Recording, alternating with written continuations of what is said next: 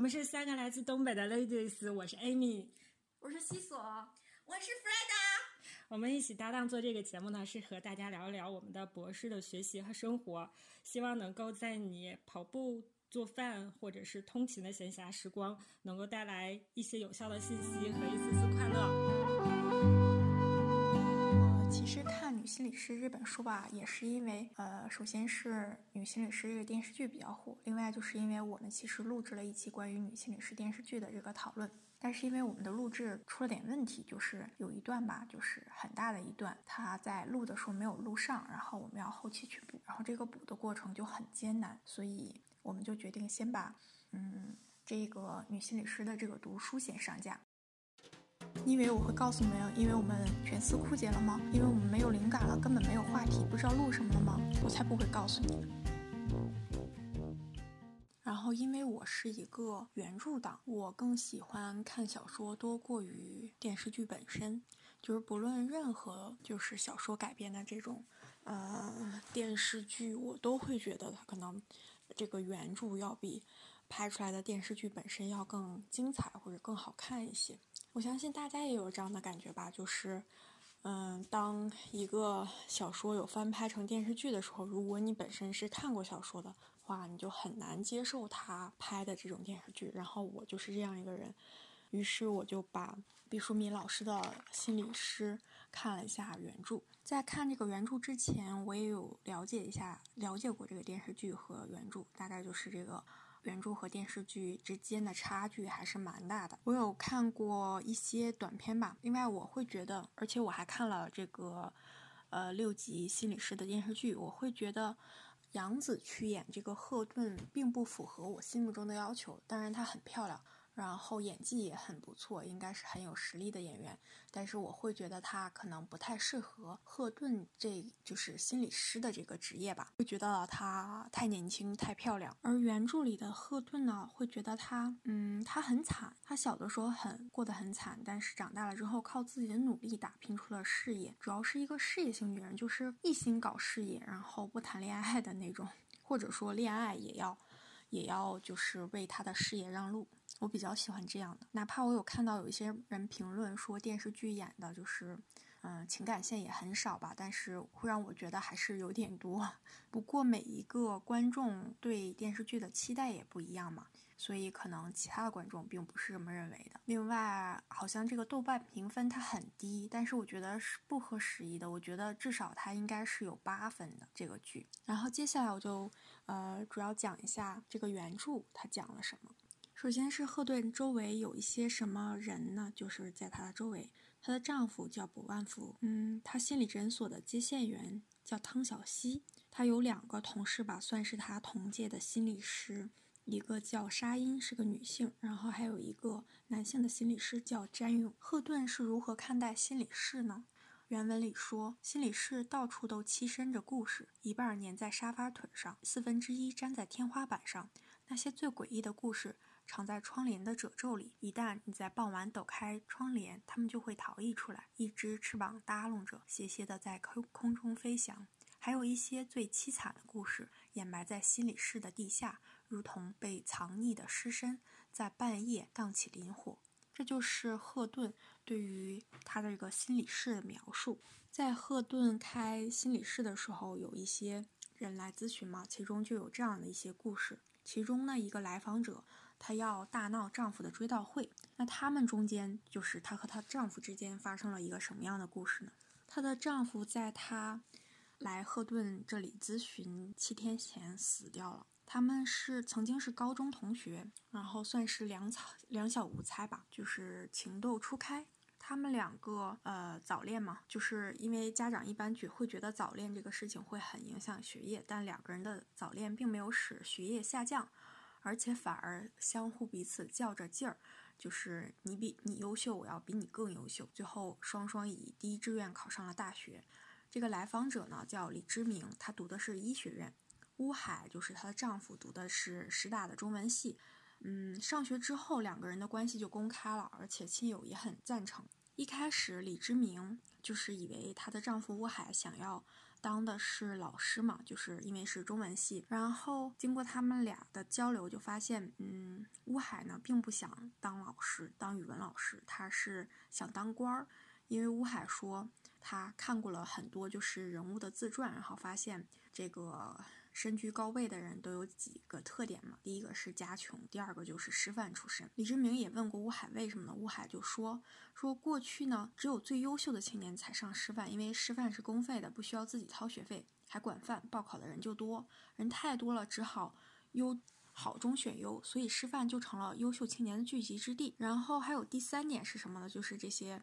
身居高位的人，第三点就是出身中文系。那出身中文系又是有什么不同呢？吴海就说说这个中文是一切学问的根本。一个中国人，无论你将来要要在哪一行出人头地，头地中文都必须得好。中文就像一块好的绸缎，可以绣最美的花。历史还凑合，勉勉强强算是棉布。物理化合就物理化学就不行了，是粗毛毡子。御寒还凑合，数学简直就是死路一条，像防雨布，除了做雨伞没其他用处。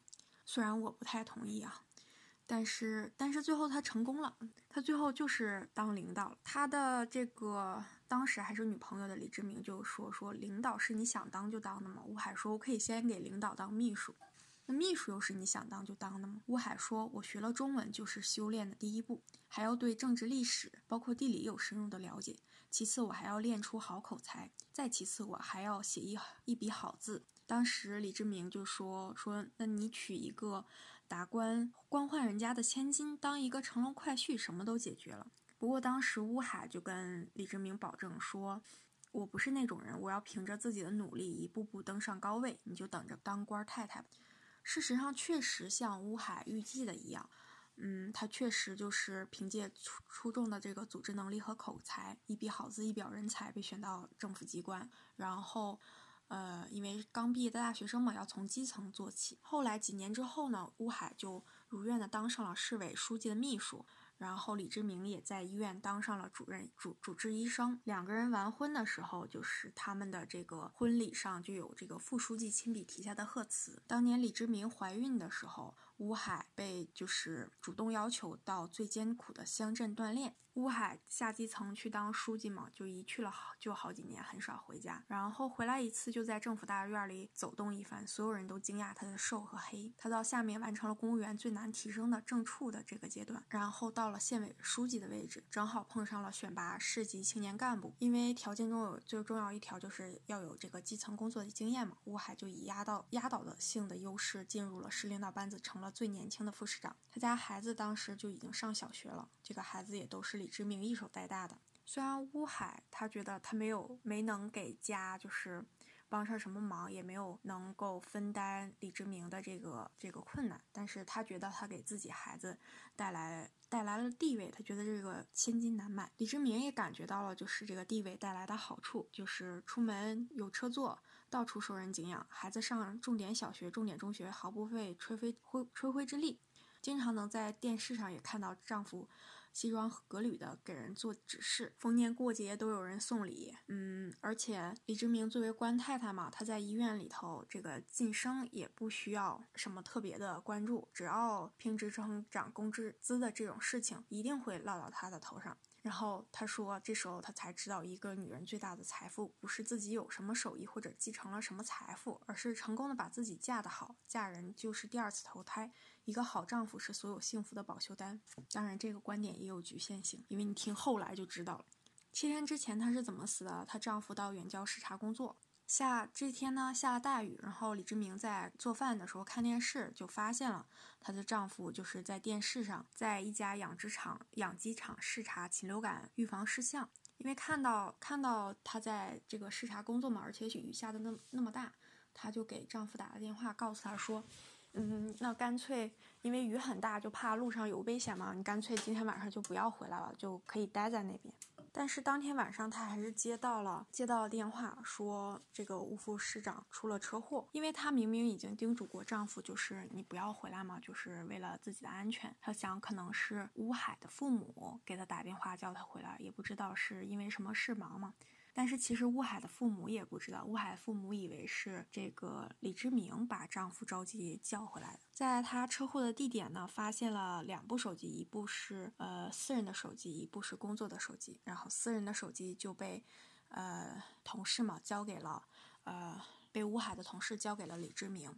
她丈夫里的手机里，她丈夫的手机里有一个来电。停留的时间就是她丈夫最后死的这个时间，然后这个电话号码也是她从来没见过的。这部手机呢是乌海和家里人就是联系专用的电话通，她也从来没把这个电话告诉给外人。也就是这个电话，呃，打过来打给乌海之后。乌海才决定冒雨回城，这个电话很关键，所以李志明特别想搞清楚这个电话是谁打的，是怎么回事儿。于是他打了个电话，对方是嗯一个女的，然后他们两个约定，那个那个这个陌生的女子说，约定了一个地点，在一个茶楼见面，然后会穿一双红袜子，李志明就在那里去等他了，但这个女的并没有穿红袜子。是因为他的代号叫红袜子，并且红袜子在呃李志明不在家的时候，还去过乌海的家很多次。当李志明把乌海的死讯告诉红袜子之后，红袜子就觉得，嗯，乌海死了，他也不想活了。但是这是使李志明更气愤的就是，这世界上竟然还有想要为乌海殉葬的女人。那这个红袜子到底是谁呢？她是一个呃。小姐在圈里有个花名叫红袜子，就像古代的妓女有叫杜十娘苏小小的。他说有一天有位先生专门点了她，说要看大名鼎鼎的红袜子是不是真的风流俊俏、举世无双。当时见他的时候，红袜子说他并不知道他就是副市长，只是觉得这个人温文尔雅，和一般的纨绔和市井之人很不同。他说如果当时我知道他是有这么这样的来历的话，就不和他讲打交道、交交往那么深了，因为和官人打交道风险太大了。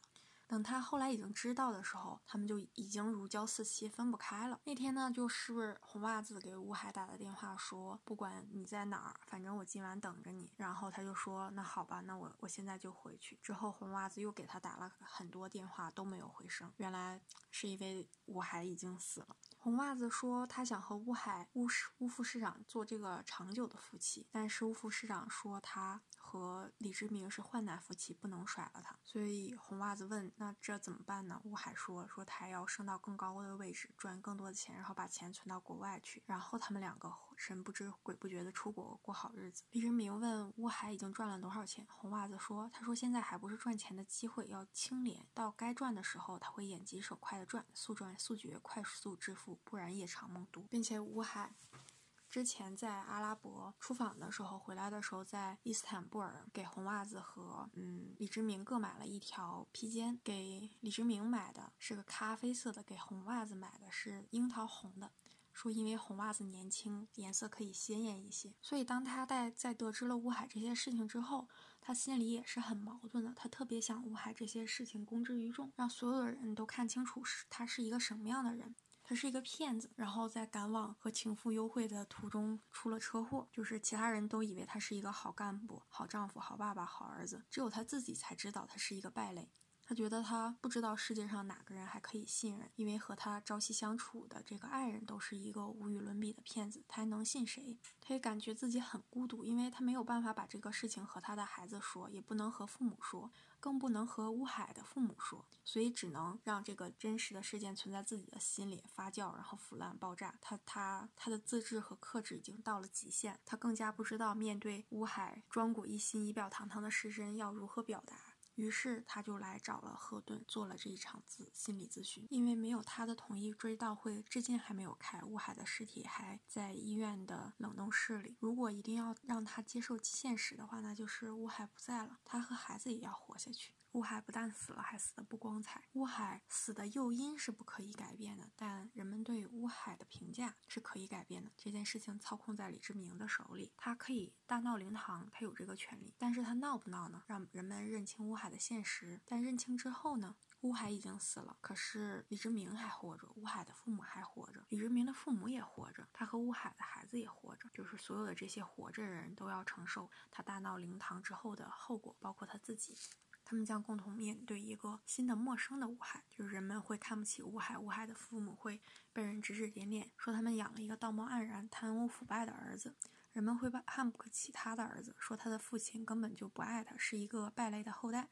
人们会在我父母后耻笑他们，因为他们曾一直以乌海为荣。人们会表面上同情，实际上议论纷纷，觉得他是一个被人蒙蔽的可怜虫。也许人们根本不相信这一切，因为红袜子已经逃跑了，他的话死无对证。也许人们就会认为，认为他是一个疯女人。所以最后李之明的决定就是让乌海死在他的光环里，因为活的人还要继续活下去。他要让乌海入土为安，然后他怀着秘密，优雅而艰难地活着。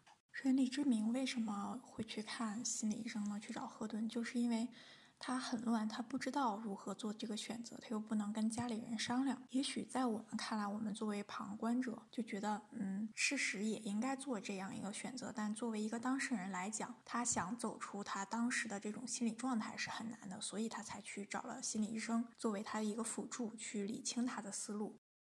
第二个来访者呢是个小孩儿，他叫周团圆，他的父亲呢是一个大老板，带他来的人呢是他父亲的秘书，姓安。这个小孩子从进到这个心理诊所的第一眼就看出来了，就是观察力极强。他第一眼就看出来了，心理诊所安了一面单面镜，并且还有一些录音的设备。他反复强调说，问有没有人会听到他讲的话，比如说，呃，是不是这个安阿姨通过外面的单面镜能看到？听到他说的是什么东西？当得知就没有第三个人会听到他们的谈话内容的时候，他放心的跟赫顿讲述了这个事情，就是他爸爸和妈妈离婚了，然后他们各自都有了第三者，并且外头这个这个女人就是这个安秘书，先下手为强，天天围着他爸爸转，然后嘘寒问暖，给他爸爸感动了，在商量结婚的事情。如果他们结婚了，那他的爸爸和妈妈在复婚界就没有希望了。他说。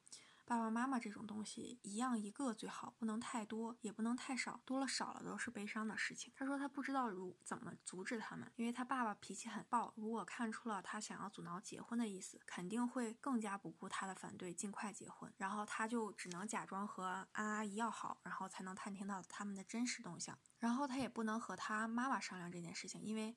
他妈妈要一听他爸爸结婚了，也会加快步伐嫁人，所以他面临的形势更加复杂了。他只能求助一个外人。然后呢，他所有的舅舅、婶子、大爷、大娘、姑姑、姨姨、舅舅们都不成，因为他们是碎嘴子、长舌头。要是跟他们一个人说了，就等于跟所有人说了，事情就砸了。我突然发现，啊，也不是这么多。从这两个人来看，就是，嗯，来访者吧，他们跟心理医生所描述的这些事情，都是没有办法跟其他人说，只能去跟陌生人说的这种事情，就是自己憋在心里，然后又没有办法解决的事情。他，啊，我们继续，这是个题外话。他也没有办法阻止，他唯一想到了一个什么办法呢？就是如果外头这个女的她死了，他就不和能和他爸爸结婚了。他告诉赫顿说，他已经开始给这个安阿姨下。毒了，赫顿就很不明白这个这个小孩儿他要从哪儿找这个毒药呢？当然，他还干了一些什么事情呢？他把他，嗯，他把他爸爸让安阿姨复印的这个文件藏起来，让他挨骂，然后把阿姨的这个玫瑰色口红扔到马桶里冲走，让嘴巴不好看。然后他干了什么？他给安阿姨下毒，在果汁里下毒。那他到底是哪儿得到的毒药呢？他说他是捡。赫顿问哪里能捡到毒药？我这么大的年纪，从来没有在路上见到过一小撮毒药。你的运气又那么好？这个小朋友说，只要你去捡，到处都有。然后说说，比如说这个心理诊所就有很多毒药，什么呢？就是。嗯，什么呢？是灭蟑螂的药。他说小强吃了都会死，小强很顽强的。然后每天他都会给安阿姨的果汁里放一点毒，时间长了，安阿姨就中毒了，他就没有办法和爸爸结婚了。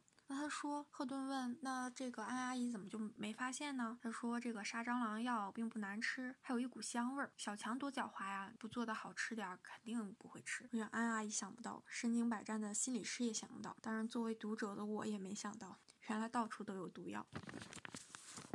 后来呢，就是事情已经这样了，他也迫不得已就把呃周团员的父母找来了，跟他们讲，如果你们没有准备好的话，你们就不要当父母。既然你们在懵懵懂懂的情况下当了父母，就要负起责任。现在就要补课了。希望他们能找到一个方法，妥善的处理好这个其中的复杂。孩子是一个蓓蕾，你们是荆棘，你们要拔掉自己的刺，让他感到温暖。每一个孩子都是神的馈赠，而神的东西都没有完成。宇宙完成了吗？没有。流星就是证据。时间完成了吗？也没有。我们都还活着，这就是证据。孩子没有完成，毒药就是证据。神归神，我们归我们。孩子没有完成的那一半，就要父母来接受。我也觉得挺可怕的，就是哇塞，要当人的这个后爸后妈，来自于小朋友的这个恶意，真的是挺让人发寒的。就是小小年纪竟然可以学会下毒。然后之后来的第三个来访者是因为什么呢？他是失恋。当然也是从这个故事里头我知道了，原来去看心理医生是一定要吃饱饭的，而且要吃好。就是说，这个经经经受心理访谈的人，他的能量消耗几乎和游泳差不多。如果是有哭泣、愤怒等这些宣泄，他的消耗体力就和登山有一拼。这是因为，呃，赫顿在发现这个人来咨询是关于失恋的，特意问了一下这个人有没有吃饭，吃吃的是什么情况。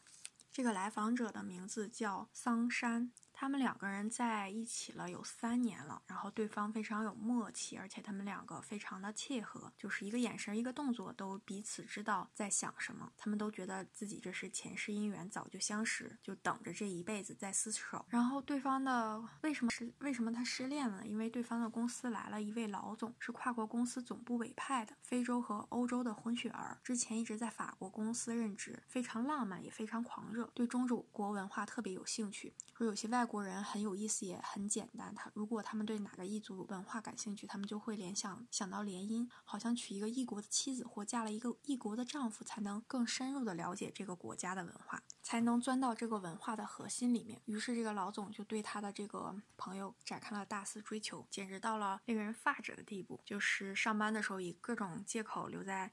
自己的办公室里纠缠不休。一开始的时候，他的朋友还把这一切当笑话讲给他听，他们两个一起嘲笑这个外国老板的单相思。但后来事情就渐渐不对劲了。老板这个老板许给了他的朋友很多发展的机会，并送了很多奢侈的这个礼物。他们这些外企的工作人的人员呢，都是非常务实的。如果你得罪了老板，你就很有可能被炒鱿鱼。就是你今天是命运的宠儿，明天可能就成为了流浪汉。虽说是说是我我们都是有经验、有阅历的文化人，然后怕什么失业，大不了从头再来。但实际上是，就是有很多人都在这种和老板的恋情中选择了顺从。然后他就发现他的朋友对他越来越沉默了，他感觉到了巨大的危机。终于有一天，他跟他提了。分手，他这个朋友对他说：“说你对我很好，是世界上对我最好的人，你不需要改变，你已经为我做了太多的改变。如果说在我不在，如果说要改变的话，那就是在我不在以后，你要多多保重自己。”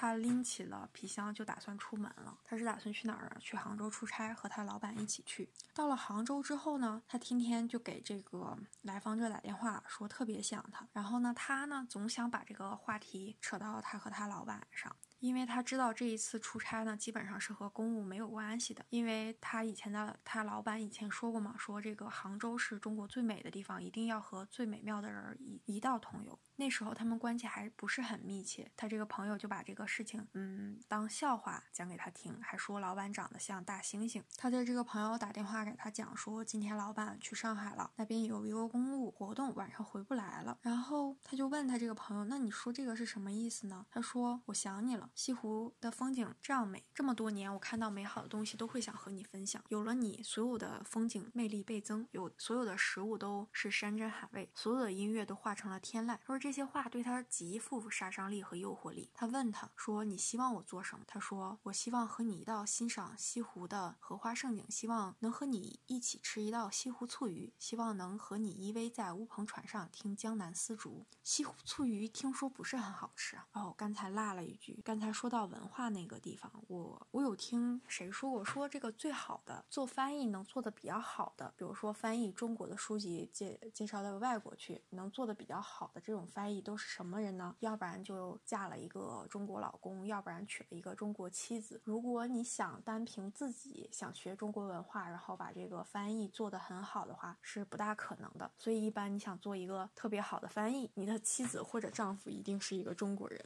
他的话还没有说完，我就说你等着我。然后他就挂了电话，跟公司请了假，说母亲生了病，要回家一趟。几个小时后，他就到了西湖边上楼上一块儿品龙井。晚上的时候，他和他老板通了电话，老板说今天晚上回不来了，不能陪伴他，希望他自己睡个好觉，做个好梦。后来发生了什么？老板半夜回来了，把他们堵在了豪华客房里，来个捉奸在床。因为半夜的时候，他们突然听见有人敲门嘛，门外的人一直在拼命的敲门，然后惊醒了他们两个。门外一个苍老的声音，就是他朋友问你是谁？门外一个苍老的声音答：“我是你最亲爱的人，我知道你在等我。”于是不用他这个朋友告诉他，就知道这是他老板回来了。那一瞬间，他们的大脑都死机了，然后在最短的时间内重新开机。不管怎么说，第一件事情就把衣服穿起来，然后赶快把所有的痕迹都隐藏起来，隐藏到了他的箱包里了。门外的那个人等的不耐烦了，说：“你为什么还不开门？”他们两个很惊慌，因为他说过，他老板并不知道他和曾和女友同居，也不知道有这样一个人存在过来。然后这时候他反倒镇镇静下来，因为房间里没有地方可以躲藏，也没有地方可以逃，而且他也不想逃。甚至呢，他说他还有一点幸灾乐祸。因为该发生的总要发生，该知道总要和知道。我和老板是一对情敌，我想让让他想让他和老板是一对情敌，他想让老板知道他的存在。如果需要决斗，他还想决斗，不论是思想上还是智慧上的比斗，他自信都不会输。当然，除了金钱上。最后他们对视了一眼，破釜沉舟。朋友去打开了大门，大猩猩走了进来，说：“你好，我猜房间里另有一个人，果然不错。”然后他这个朋友对他说：“你说今天晚上不回来，我朋友我朋友正好在杭州没地方住，我就请他住下。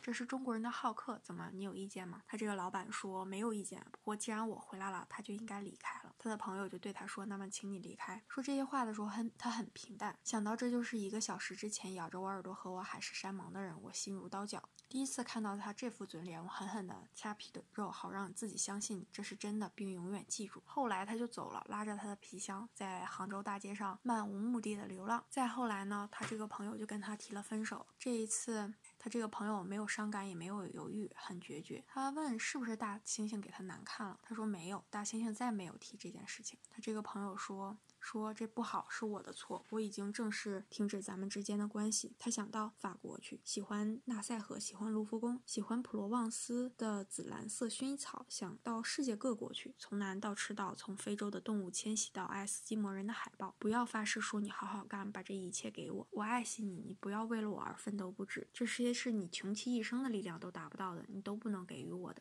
我们的关系再发展下下去，不但会断送了我的幸福，也是对你的耽误。来访者当时就愤怒了，说：“你不要做出悲天悯人的样子，好逸恶劳，贪图富贵，趋炎附势。你好逸恶劳，你贪图富贵，你趋炎附势，你卖身求荣，就直说，不必这样藏着掖着。你想嫁给那个法国老头子，就嫁着。”不要装出贞洁烈烈女的架势。所以，嗯，那个老板是个男的，然后他的朋友也是个女性，这是一对儿呃同性关系，而且来访者是男方。从赫顿的角度，怎么都看不出来他是一个呃男方，因为他说他自在极力隐藏着自己的性取向，然后把自己打扮得如同淑女。他是来这个来访者桑山是说他现在就没有办法接受这个安娜的背叛，就是他另外一个朋友，他想不通所有的海誓山盟怎么都会在一夜之间崩塌。他不明白那个大猩猩哪点比他好？难道有钱就是一切吗？他觉得这不单是背叛，而且是对他人格的侮辱。那他下一步打算怎么办呢？他想找到大猩猩，然后告诉他安娜并不是他想象的那种纯情少女，她是一个同性恋，最起码也是一个双性恋。他们两个的结合。只是一种利用，后果会是什么样呢？一个是大猩猩相信了，一个是他放弃了安娜，因为他没有办法接受一个同性恋的。还有一种可能就是呢，大猩猩虽然相信了我的话，但依然接纳了安娜。再就是大猩猩可能根本不相信的话，他们依旧在一块儿。不管是哪种吧，只要是大猩猩，不管是他信不信我这个安娜，信不信桑山的话，只要他们还在一块儿，安娜就绝对不会回到他的身边。所以他打算采取采取决绝的步骤是什么呢？他想要和对方决斗。他这个来访者呢，学过跆拳道和女子护身柔术，打算先奔散下三路，就是。是使一些阴招吧，除了下三路之外，就是这个呃掏眼窝，并且使用一些工具。什么工具呢？就是枪，可以买一把这个打猎打猎的枪。虽然这种枪不是很好，他觉得自己完全可以在大猩猩十米以内开枪，一枪毙命。就是这个来访结束之后，赫顿考虑说，虽然他说是想杀死大猩猩，但还是纸上谈兵。现在他也没有匕首，也没有刀，所以可能就是先就先不要报警。他想再再等一等，然后再想一想这个问题解决。霍顿自己说，他并不想纠正这个同性恋的倾向，因为心理师也不是神，就是没有那个能力。如果当事人如果不想改变的话，心理师也没有办法让任何人改变。就像你没有办法改变遥远织女星的轨道。所以这个事情是怎么样的呢？是就是人在失恋的时候都很傻，女人更是如此，而男人也是失恋的时候也会失魂落魄，所以都是一样的。这个问题不是关于性别，而是失恋中中究竟是让你失去了什么？你以为是爱情吗？但其实是尊严。是女是来访者呢，觉得自己被抛抛弃了，是自己在和大猩猩的对决中一败一败涂地。这不是因为你有什么缺憾，而是因为安娜的选择。那么有谁能够左右安娜吗？谁都不能。就是只要你自己自己不侮辱自己，没有人能够侮辱你。选择是双向的，你自己觉得不但在性取向上被人抛弃了，而且在人格上被人侮辱了。他自己觉得不但在性取向被人抛弃了，还觉得人格上受到了侮辱。但其实只要自己不侮辱自己。没有人能够侮辱你，因为选择是双性的。你可以选择同性恋，也可以选择异性恋。安娜也是这样。如果你曾经爱过他，就请尊重他。你尊敬了他，其实也是尊敬了自己。你可以坚持做同性恋，他也可以转变。所以他是恨大猩猩吗？他来访者回答是当然。但心理师很怀疑，赫顿怀疑他的愤怒，因为怀疑他恨的对象。其实你最恨的是安娜。因为在你的内心最恨的是安娜，因为她背叛了你，辜负了你，某种程度上也摧毁了你。你甚至因此怀疑世界上还有是否还有真情。如果如果对方选择去用这种决斗的手段去杀死大猩的话，赫顿说是不值得的。因为第一呢，不尊重大猩猩的生命，也不尊重安娜的选择；第三呢，第二不尊重安娜的选择；第三呢，就是不尊重自己的感情。而来访者觉得是因为尊重自己的感情才会出这样的下策。那他的中策是什么呢？他特别希望赫顿能够告诉他，但是赫顿跟他讲：“我不能告诉你，没有人比你更了解你自己的困境，救你出苦海的人就是你自己。”他说：“如果一定要让自己找一个中策的话，就是放安娜去找自己的路，不管他是找了大猩猩还是北极熊，都和自己不相干。”赫顿对他讲：“虽然你对这一段感情满怀真爱和宝贵，可是你要向前，向前就谈到了上策。那他的上策。”是什么呢？因为失恋之后依旧有人生和光明，还有爱和被爱的可能。幸福是灵魂的产品，不仅仅是爱情的成就。在这方面，爱情和天气一样，都不是出有所必须的。只有收拾过失恋残局的人才知道，爱情并没有我们想象的那样神圣和必不可少。它可以重来，快乐根本就不是一种感受，而是一种决定，随时随地都可以做出。